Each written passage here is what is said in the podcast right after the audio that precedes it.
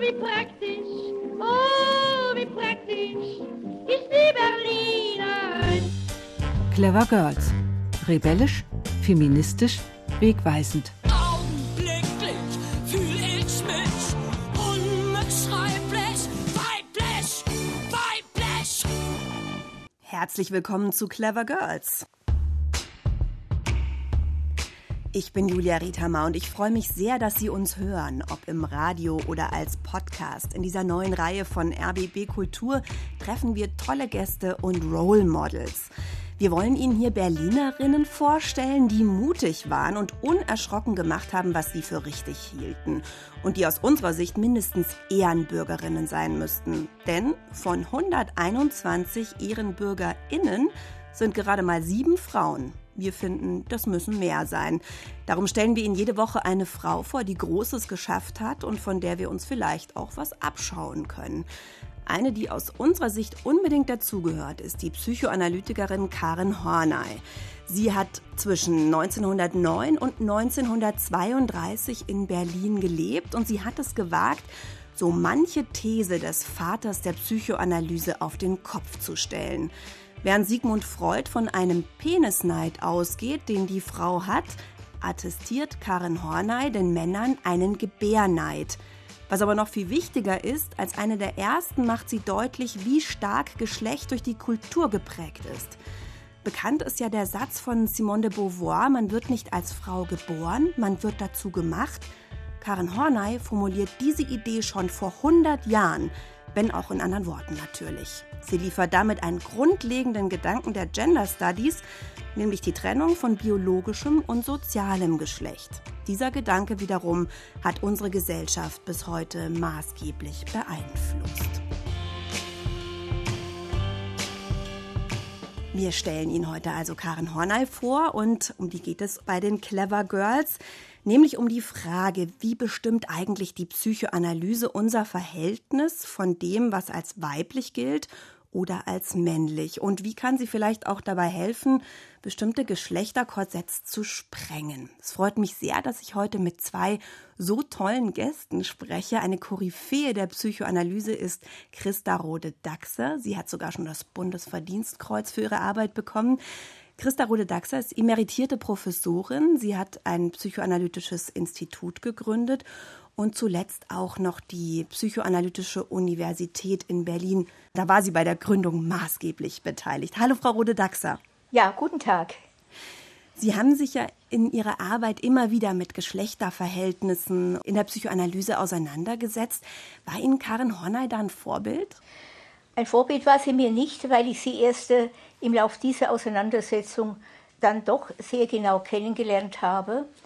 Ich habe damit angefangen, als ich Professorin wurde in Frankfurt, damals 1987, als die feministische Bewegung gerade auf dem Höhepunkt war und war dann plötzlich konfrontiert mit dem, was sich dort abspielte und was mich schon lange beschäftigt hatte, aber womit ich früher einfach auch keine Zeit hatte, mich dem zuzuwenden. Und jetzt haben mich die Studierenden natürlich gefragt, wie ist das eigentlich mit dem, was Freud über Frauen sagt. Und da ist mir natürlich Karin Horne sehr schnell unter die Finger gekommen. Ich habe ja auch ein Buch geschrieben über Weiblichkeit im Diskurs der Psychoanalyse, in der ich dann, also glaube ich, gut zeigen konnte, aber natürlich unter anderem sehr stark auf Karin Horne Bezug nehmend, dass Freud in dem, was er über die Frauen gesagt hat, Erkenntnisse waren, die er aus seinen eigenen Fantasien geschaffen hat. Und als Mann kann man eben nur bestimmtes denken und sehr viel anderes eher nicht. Ich möchte gerne meinen zweiten Gast vorstellen. Das ist Gerhard Danzer. Ja. Toll, dass Sie dabei sind. Sie sind uns zugeschaltet per Telefon. Hallo, Herr Danzer. Guten Tag.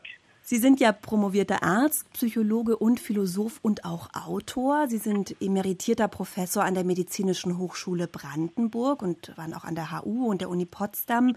Sie waren Chefarzt an einer Klinik für Psychosomatik in Neuruppin und Sie haben sich mit dem Leben und Werk von Karen Horner auseinandergesetzt. Nämlich in einem Buch Europa, deine Frauen heißt es. Da haben Sie Biografien und Werkanalysen von 24 Europäerinnen zusammengetragen. Was macht denn das Leben und Werk von Karin Horney für Sie so interessant? Karin Horney ist eine Frau gewesen, die beispielsweise als eine der ersten in Deutschland für sich das Medizinstudium ins Auge fassen konnte und das auch realisiert hat. Eine ausgesprochen mutige, sehr, sehr von Jugend an emanzipiert auftretende Frau, die sich zuerst gegen ihren Vater und dann gegen viele andere Männer behaupten durfte und musste.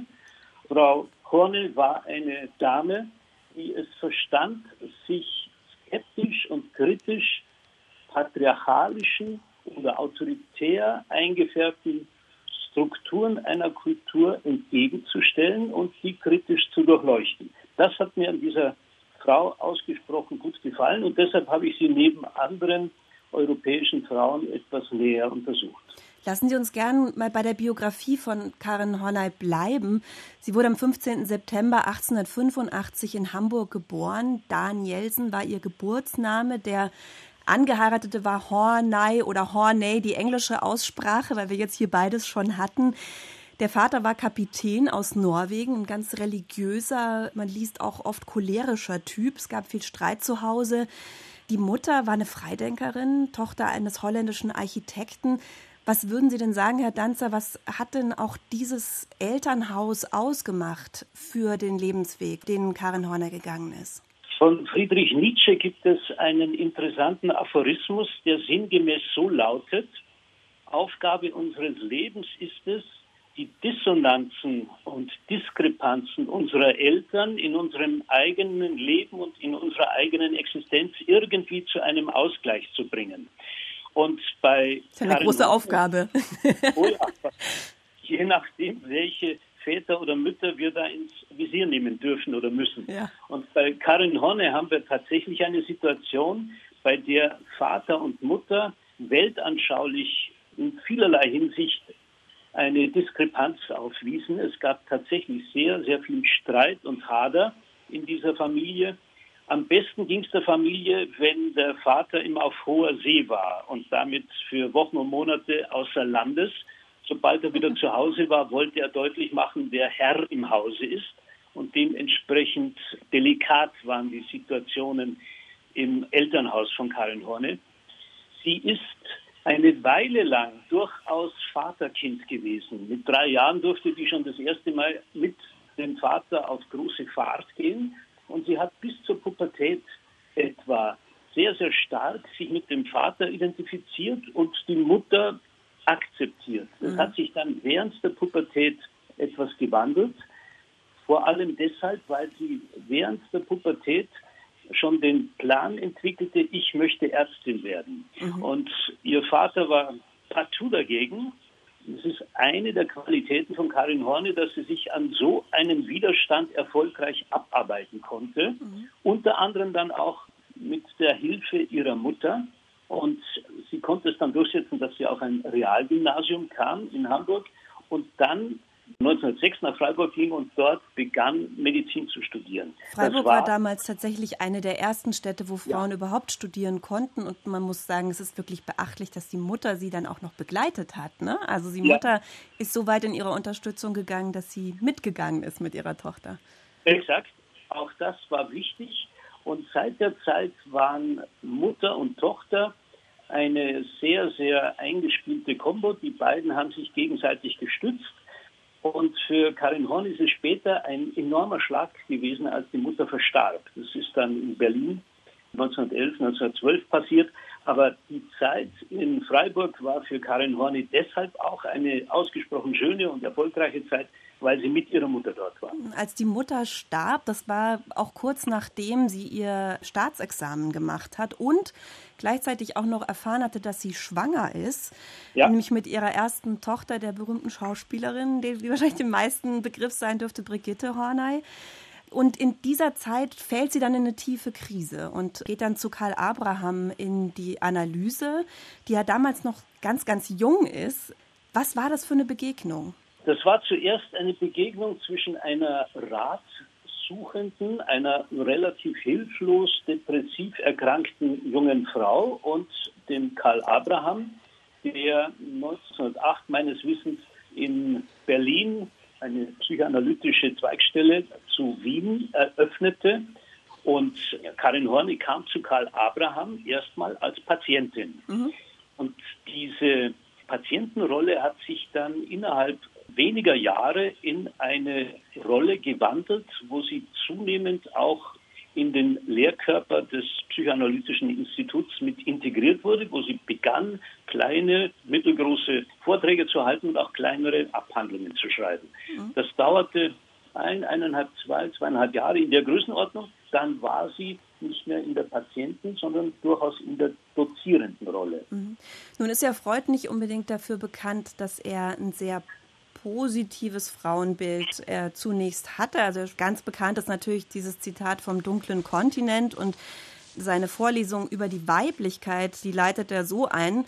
Über das Rätsel der Weiblichkeit haben die Menschen zu allen Zeiten gegrübelt. Auch sie werden sich von diesem Grübeln nicht ausgeschlossen haben, sofern sie Männer sind. Von den Frauen unter ihnen erwartet man es nicht. Sie sind selbst dieses Rätsel.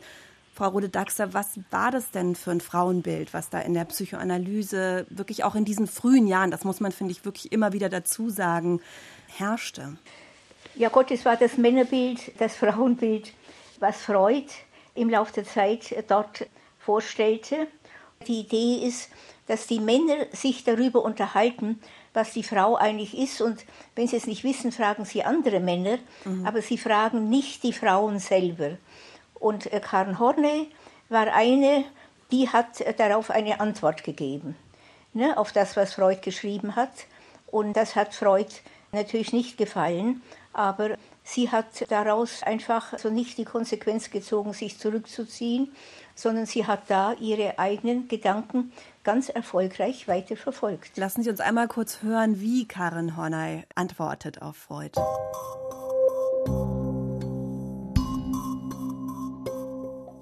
Die Psychoanalyse ist die Schöpfung eines männlichen Genies und auch fast alle, die seine Ideen weiterbildeten, waren Männer. Es ist nur recht und billig, dass ihnen eine männliche Psychologie näher lag und dass sie von der Entwicklung des Mannes mehr verstanden als von der der Frau. Vielleicht können wir noch mal kurz darauf eingehen, wie hat denn Freud die psychische Entwicklung von Frauen beschrieben? Na, er hat sie einfach beschrieben, wie Karen Horne ganz zu Recht sagte wie er das bei sich in seinen Fantasien fand. Und das ist natürlich die Geschichte, mit der sich jedes kleine Kind bis heute natürlich konfrontieren muss. Geschlechtervielfalt hin und her. Wodurch unterscheiden sich Männer und Frauen? Und er ging davon aus, dass das natürlich in erster Linie über das Glied ist, also den Penis, den die eine Teil der Menschheit hat und den anderen nicht. Und die Frage ist, was macht man jetzt damit? Und Männer haben offenbar zu dieser Zeit, wenn man von Freud auf andere schließen kann, die Idee gehabt, dass das etwas Besonderes ist, das sie auszeichnet und Frauen nicht. Und Freud hat die Erklärung gegeben, weil Frauen von Anfang an kastriert waren. Oder manchmal gab es dann auch Fantasien, auch von Frauen übrigens, dass sie etwas hatten, was ihnen weggenommen worden ist. Und etwas, was dann irgendwann klar ist, dass sie das nie mehr wieder bekommen werden. Mhm. Und das ist aus dieser Sicht damals, aber wie gesagt 100 Jahre her, natürlich ein Bild eines Mann-Frau-Verhältnisses, wo einer etwas hat und die anderen haben es nicht. Ne, daraus kann man dann so schöne Sprüche ableiten, wie die anderen haben es, äh, die anderen sind es.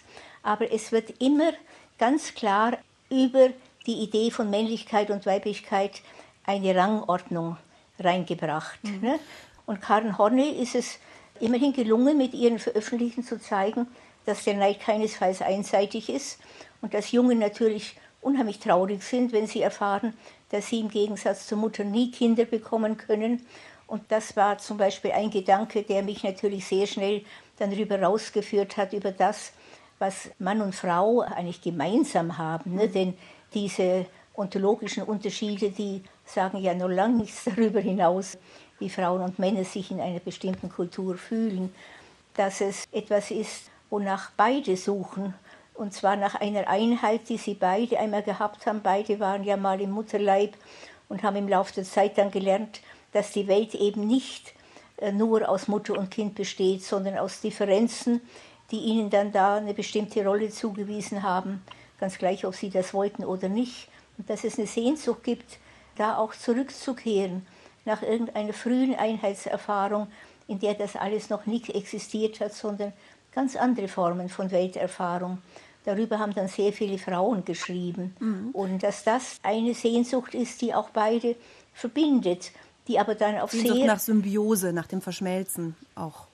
Ja, Symbiose heißt dann immer, der eine kann nicht ohne den anderen, sondern es ist eine ganz tiefe Art von Beziehung, die im Mutterleib anfängt, wo das Kind, also der Embryo ist auch schon was anderes als die Mutter natürlich, aber eine ganz tiefe Beziehung, für die man oft ein ganzes Leben lang auch sich immer wieder anstrengen muss, sich daraus auch ein Stück weit zu befreien, weil es etwas Wunderbares ist und gleichzeitig natürlich etwas, was einen dann an der eigenen Individuation hindert. Aber dass es eine Sehnsucht gibt, die Freud übrigens sehr genau beschrieben hat, ne, eine Sehnsucht zurück an eine erste Befriedigung, so lautet das bei ihm, die mit der ersten Erinnerung, wie das war, schon nicht mehr eingeholt werden kann, weil es dann einfach nur eine Erinnerung ist und schon ein Vergleich mit dem zweiten. Also irgendetwas ganz am Anfang, hat das einmal auch Sehnsucht zurück zum Ursprung.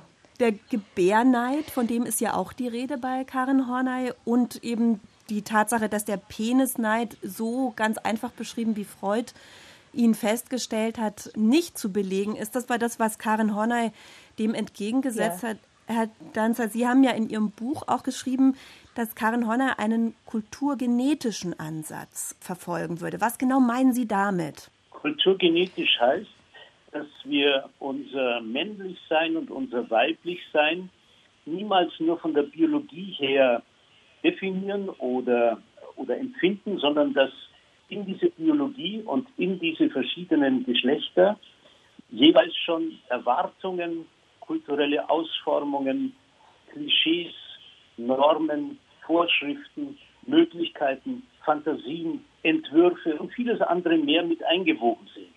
Und wenn ein Knabe oder ein Mädchen geboren werden und dann erzogen werden, so passiert es immer in irgendeiner Kultur mit all diesen verschiedenen Aspekten, die meistens implizit und nur zum Teil explizit diskutiert und verhandelt werden. Wenn wir als Erwachsene darüber nachdenken, wie wir uns als Frau oder als Mann erleben und definieren, dann kann man beginnen, sich jenseits des Geschlechts auch um all diese kulturgenetischen Aspekte unseres Erlebens von Geschlechtlichkeit, Sexualität, sexueller Orientierung und vielen anderen Aspekten unserer Identität zu kümmern. Lassen Sie uns mal kurz hören, was Karin Horney selbst sagt über die kulturellen Faktoren.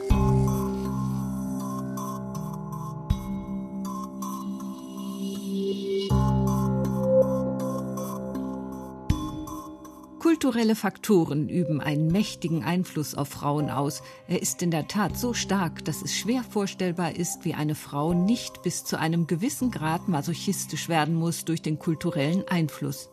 Es ist recht klar, dass diese Ideologien nicht nur da sind, um die Frauen mit ihrer untergeordneten Rolle zu versöhnen, sondern auch, um ihr den Glauben einzutrichtern, dass in dieser Rolle die ersehnte Rolle ihres Lebens liegt. Sie sagt also, die Frauen sind nur masochistisch, weil sie sich in ihre Geschlechterrolle, also die ja in der Gesellschaft eine unterlegene ist, einfügen muss.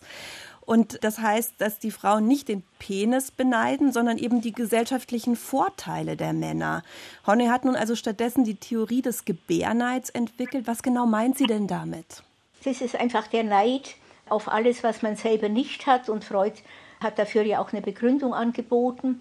Es ist die tiefe Enttäuschung die das Mädchen bei sich entdeckt, die sie der Mutter dann anlastet, dass sie eben nicht so vollkommen körperlich ausgestattet geboren wurde von der Mutter wie der Junge, weil sie sich da auch vergleicht und sich von daher enttäuscht, also von der Mutter abwendet. Sie entdeckt natürlich auch, dass die Mutter auch keinen Penis hat, also gehören die beide zu diesem sogenannten benachteiligten Geschlecht, was aber eine Männersicht ist, muss ich einfügen und wendet sich dann dem Vater zu, um von dem dann das zu erhoffen, was sie von der Mutter nicht bekommen hat. Ne? Das ist das, was Männer glauben, wie Frauen das erleben. Man nennt das auch die Theorie des phallischen Monismus, ne? dass also der Penis in der erigierten Position als Phallus, der ja in vielen Kulturen auch etwas ist, was angebetet wird, dann in einem ganz anderen religiösen Kontext, aber irgendeine Verbindung besteht da, für die ich jetzt. Ja, oder auch ein Symbol äh, von Macht, ne? Also ist, ist er ja auch. Ein, ein Symbol von Macht äh, bis hin zu Schöpfertum und allem, was dazugehört. Und die Idee von Freud, die er glaubt, dass das auch die von Frauen ist, dass Frauen natürlich über ihren eigenen Körper gar nichts wissen und auf einen jungen Mann dann warten, der zu der Zeit, wenn das dann angebracht ist, äh, also sie mit ihrem Körperinneren, also der Vagina in Bezug bringt einfach. Mhm. Und dass sie das vorher nicht entdeckt. Mhm. Und das ist etwas, was natürlich nicht nur Karen Horne, sondern eine ganze Reihe von Psychoanalytikern danach immer wieder nicht nur in Frage gestellt haben, sondern sie haben dem auch, nenne jetzt nur ein Beispiel, so etwas wie eine doppelt kodierte Weiblichkeit entgegengesetzt. Was ist das, das eine ist das, wie man Weiblichkeit denkt jetzt als Frau, wenn man es als kulturell bestimmte Frau natürlich in Beziehung setzt zum Mann und dessen Definitionen. Und das andere ist, wie Frauen sich selbst erleben, wenn sie sich nicht in Beziehung zu einem Mann setzen.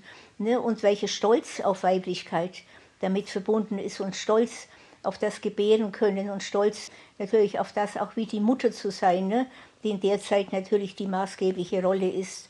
Das kann Freud nicht denken und man kann von ihm auch gar nicht verlangen, dass er auch noch das denken sollte, was auch Frauen denken, was man ihm anlasten kann. Aber ich glaube, diese Zeit ist einfach überholt, dass er das in der Zeit für das Ganze gesetzt hat, einfach auch aus der Idee heraus, dass Männer, die das haben, auch äh, darüber natürlich sprechen, was Kultur ist. Und Frauen, weil sie das nicht haben, äh, das schreibt er an anderer Stelle dafür, auch kein großes Interesse haben, sondern Männer eher beneiden, mhm. ne, um das, äh, was sie der Kultur zuwenden und von den Frauen abziehen. Herr Danzer, welche Auswirkungen hat das sozusagen, dieses sich defizitär empfinden? Karin Horne hat eigentlich einen Gedanken übernommen, den es einige Jahre zuvor schon bei einem Psychoanalytiker, bei einem Individualpsychologen, nämlich Alfred Adler gab. Er nannte das männlicher Protest. Und männlicher Protest bei Alfred Adler bedeutet, wir wollen ebenfalls oben sein, wir, die wir als unterlegen definiert werden. Männlich protestierend kann dann ganz unterschiedliche Formen annehmen, beispielsweise sich so schwach definieren, dass man denjenigen, der da als überlegen daherkommt, durch die Schwäche dominiert. Mhm. Bei Karin Horne ist es dann eine Variante geworden, das nannte sie Reiz der Liebe, sich komplett als jemand definieren, der sich in der Liebe, in der Symbiose, im Verschmelzen mit dem anderen definiert und den anderen damit eventuell auch dominiert.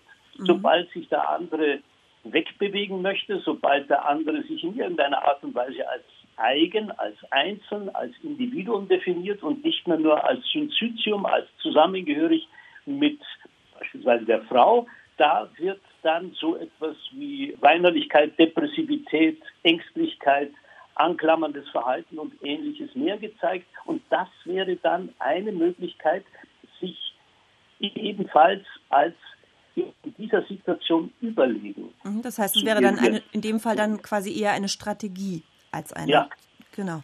Gelernte Strategie. Es mhm. ist etwas, was denjenigen, die als permanent unterlegen behandelt werden, zum Schluss übrig bleibt, mhm. als Strategie doch nach oben zu kommen. Mhm. Keiner, sagt Hegel, keiner erträgt es permanent als unterlegen, als defizitär, als sekundär, als inferior definiert zu werden. Mhm. Und jeder, der dann Knecht wird, überlegt sich, wie er nach oben gelangen kann. Und sei es mit den Mitteln der Schwäche, der Schwächedemonstration, der Kindlichkeit, des Infantilismus, des Masochismus und vieler anderer Strategien. Mhm, also die Herrknecht-Idee von Hegel, die ja natürlich in die Psychoanalyse auch Eingang gefunden hat. Ich würde gerne noch mal auf das Leben, auf den weiteren Lebenslauf von Karen Horner gucken.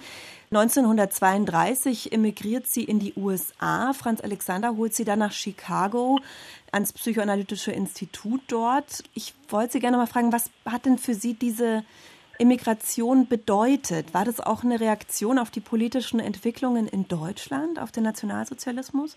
Nein, Karin Horne war keine explizit politische Dame. Sie war 1932 eher auf dem Sprung in die USA, weil sie eingeladen wurde. Franz Alexander hatte dort in Chicago tatsächlich schon begonnen, sein eigenes Institut aufzubauen und in den USA klein wenig Einfluss zu gewinnen. Das war etwas Reizvolles. Zum Zweiten war für Karin Horne Anfang der 30er Jahre in Berlin eine Situation entstanden, wo sie am Psychoanalytischen Institut nicht mehr nur wohlgelitten war. Dadurch, dass sie sehr kritische Positionen im Hinblick auf die Weiblichkeitstheorie von Sigmund Freud entwickelte, gab es auch in Berlin kritische Stimmen ihr gegenüber. Das Übersiedeln 1932 war also nicht so sehr politisch motiviert. Das mhm. war nicht ihre Hauptstärke. Politisch waren die Gründe nicht, aber eben doch inhaltlich begründet, was jetzt in der psychoanalytischen Vereinigung, da schlug ihr eben kalter Wind entgegen. Sie hatte sich außerdem ja in Berlin noch von ihrem Mann getrennt und hatte inzwischen drei Töchter und brachte ja. die auch alle durch. So ganz leicht war das sicher auch nicht, was auch dieses Zitat vermuten lässt.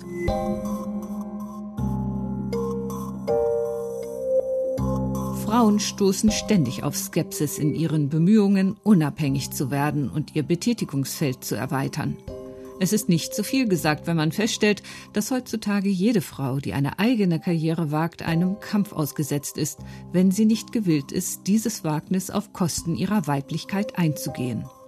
Karen Horney begeistert in den USA die amerikanische Frauenbewegung in den 30er Jahren.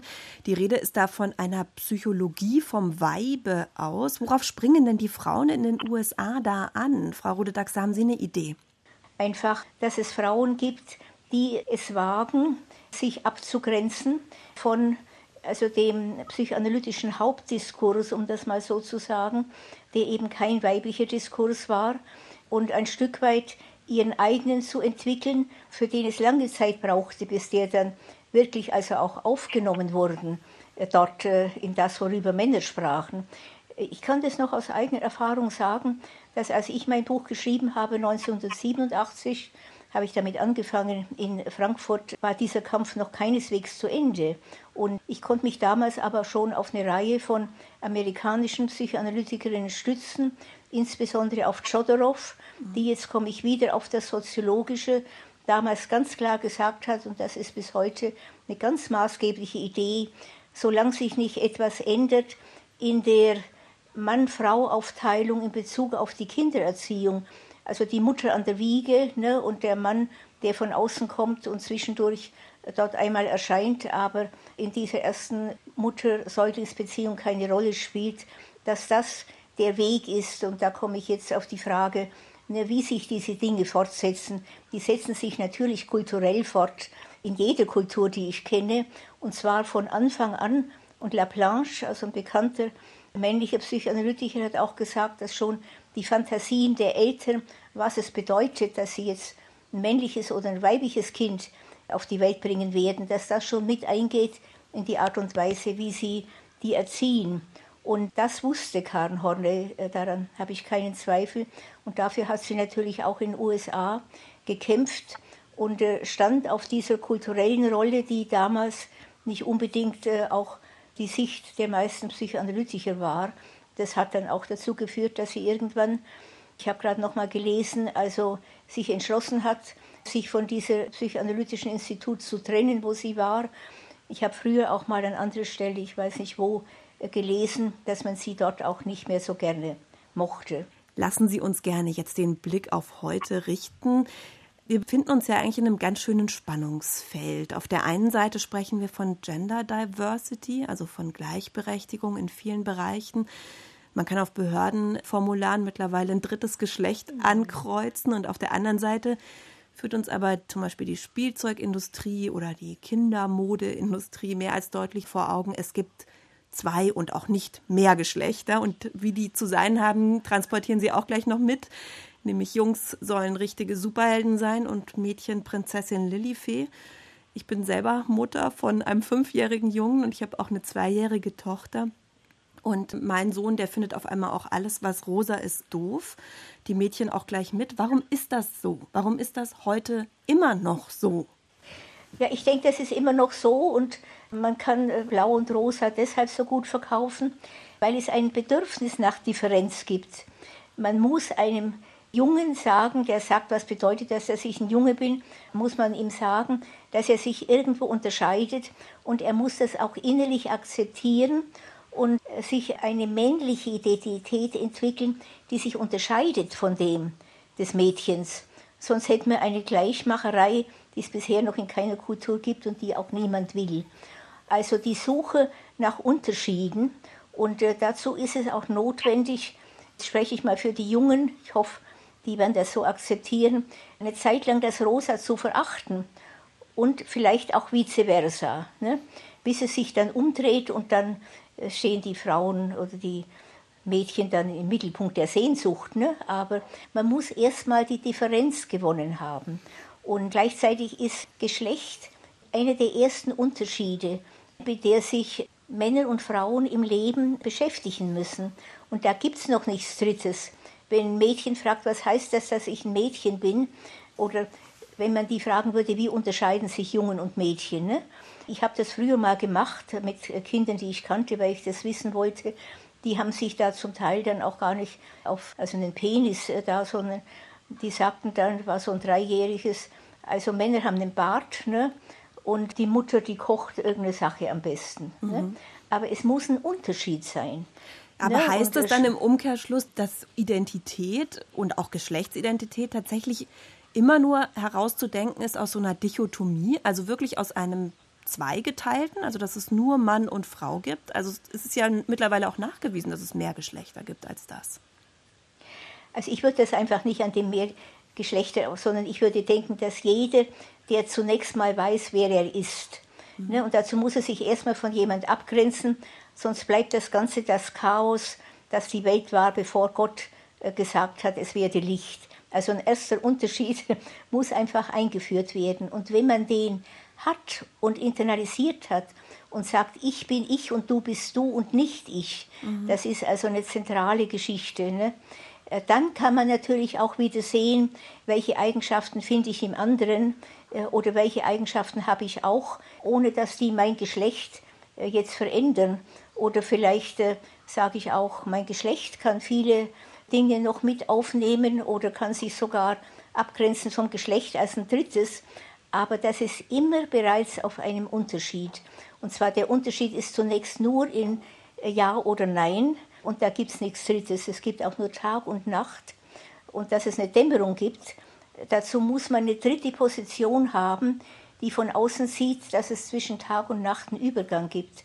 Und das kann man erst in einer bestimmten Phase der kognitiven Entwicklung. Ne? Und ich glaube, dass das einfach auch die Verachtung jetzt von Rosa von Seiten der Jungen trägt und dass sie nicht mehr mit Mädchen spielen wollen und dass umgekehrt Mädchen sich manchmal sehr gestört fühlen, wenn da plötzlich ein Junge dazukommt, weil die eine andere Art von Gemeinschaft haben, in der Regel zumindest, wo ein Junge also sehr oft eben auch stört oder wenn dann ganz andere Themen reinbringt. Aber das heißt nicht, dass das auf einer übergeordneten äh, Ebene natürlich, Gott sei Dank, wieder zusammenkommt. Herr das wäre sonst ganz furchtbar. Herr Danzer, Sie sind ja auch Philosoph. Judith Butler hat diesen berühmten Aufsatz oder dieses berühmte Buch geschrieben, Das Unbehagen der Geschlechter. Darin widerlegt sie ja eigentlich genau das, also dass es sozusagen zwei Geschlechter gibt und dass wir aus dieser Binarität sozusagen heraus dann eine geschlechtliche Identität entwickeln. Würden Sie sagen, das ist hinfällig? Funktioniert also dieses Konstrukt gar nicht? Ich glaube, dass Judith Butler interessant geschrieben hat, aber auch wieder so interessant geschrieben hat, dass man sich ihr gegenüber anders positionieren kann.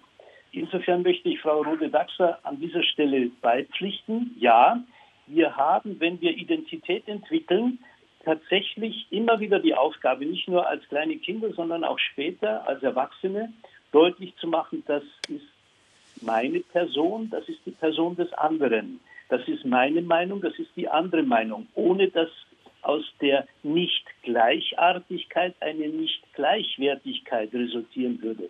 Aber ich bin nicht der Meinung von Judith Butler, dass wir irgendwann auf einen Zustand hinsteuern werden, wo es nur noch ein Geschlecht oder nur noch eine Identität oder nur noch ein, eine große Fusion gibt. Das glaube ich. Unendlich nicht. viele wäre noch eine Alternative.